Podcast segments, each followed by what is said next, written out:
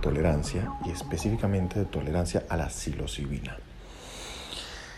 Si no tienes muy claro qué es la tolerancia, te lo explico en plastilina en 10 segundos. Es ese fenómeno que hace que tengamos que consumir dosis cada vez más altas de una sustancia para alcanzar los mismos efectos. Y bueno, eh, con los psicodélicos esto es algo marcado, sabemos que además se suele desarrollar muy rápido y no es distinto entonces para la psilocibina. Eh, el asunto es cómo funciona esto, ¿no? los periodos de tiempo y todo el asunto, y es lo que voy a intentar aclarar un poco más hoy. Es bueno que sepamos que la mayoría de los psicodélicos actúan sobre un receptor de la serotonina que se llama 5HT2A.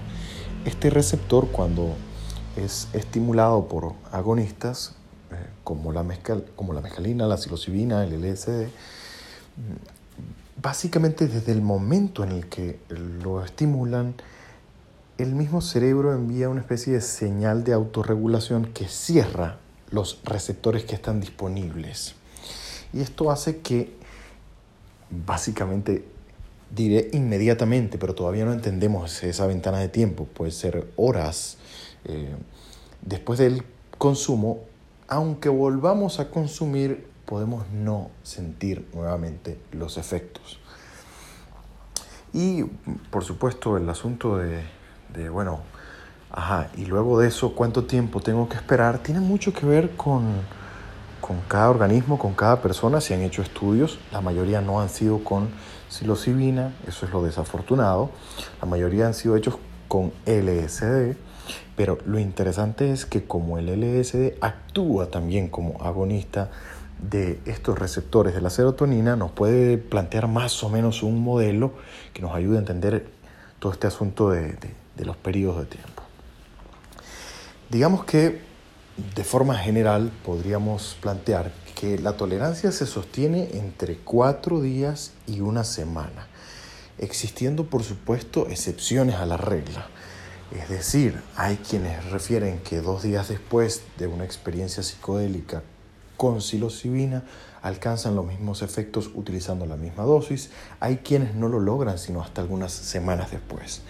Y esto es importante, tenemos que también ir entendiendo cómo nuestro cuerpo desarrolla tolerancia y esto lo podemos entender si manejamos dosis similares cuando hacemos eh, los viajes o las experiencias psicodélicas. Y lo otro es que es bueno entender que esta tolerancia no, no, parece tener un impacto en el tiempo a largo plazo, es decir, desaparece y desaparece para siempre.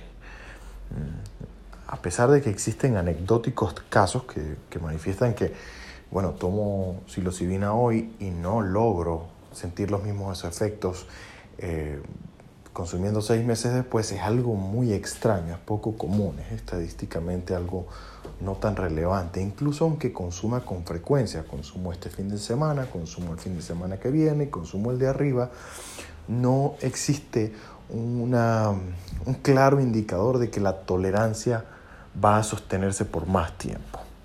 Entonces es muy importante cuando planificamos nuestros consumos, saberlo, saber y, y hacerlo partiendo de la premisa de que nuestro cuerpo rápidamente se va a adaptar a esto, que existe un periodo de tiempo que necesariamente debemos dejarle a nuestro cuerpo para que vuelva otra vez a un estado como base.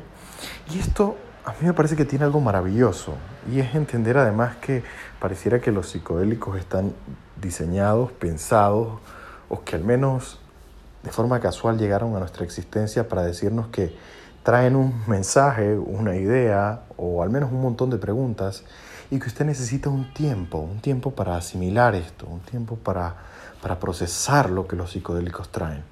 Eh, el consumo que no puede ser repetitivo, que no puede ser compulsivo, que no puede ser todos los días, también creo que nos envía un, una poderosa señal y es realmente escuchar lo que tienen para decirnos, darnos el tiempo para procesar su mensaje e internalizar lo que nos han traído para que esto tenga efectos en la cotidianidad, incluso cuando no hay sustancia.